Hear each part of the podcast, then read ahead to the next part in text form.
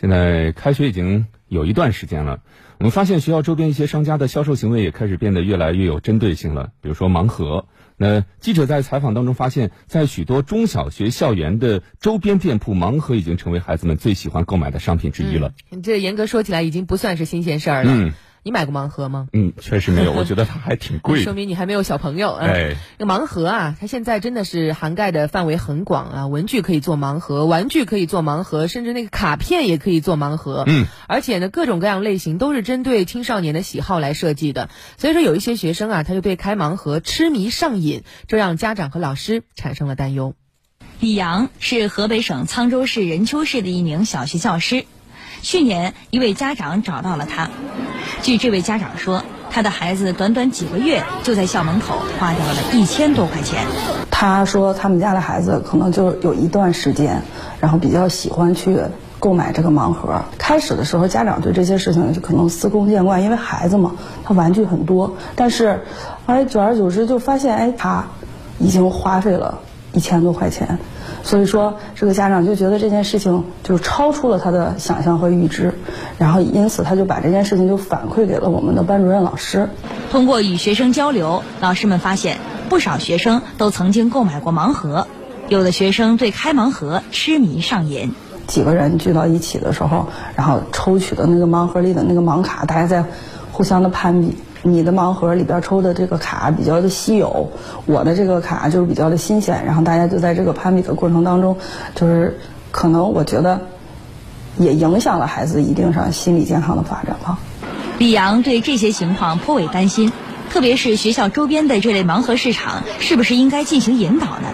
他联系了学校的法制副校长。根据线索，检察官们在市内中小学周边进行走访。在这一过程中，他们发现，在学校周边的商店中，盲盒产品五花八门，涉及玩具、文具等等，而且包装通常是一些深受孩子们喜爱的卡通形象或娱乐明星。通过深入调查，检察机关还发现了进一步办案的线索。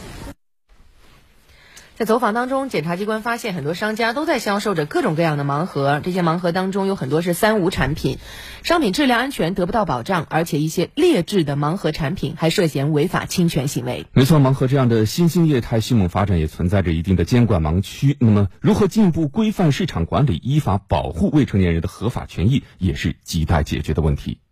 二零二二年，任丘市人民检察院以规范盲盒市场、保护未成年人权益为主题，召开听证会，为保护未成年人身心健康、促进新兴业态健康发展集思广益。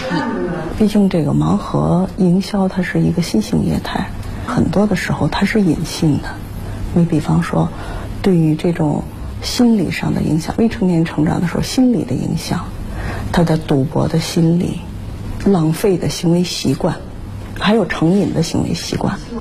听证会后，任丘市市场监督管理局与检察机关一起走访市场，研究针对不规范盲盒市场的整治措施。只能说是在这里吧，可能让一些小孩子们出现一些个呃不太正常的消费行为。对对。所以说我感觉还是从这个引导这部分。当然说，我们在检查中发现触犯了我们职能范围的法律法规，比如说它确实有东西属于三无，确实确实有东西也存在一些安全隐患，嗯，违反了一些个法律法规规定，那么我们绝对是依法依规去该下架下架，该没收没收。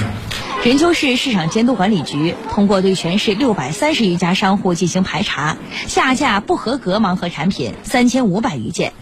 同时，检察机关向当地教育部门制发了社会治理类检查建议，推动学校、家庭与市场监管部门形成合力，共同保护未成年人身心健康。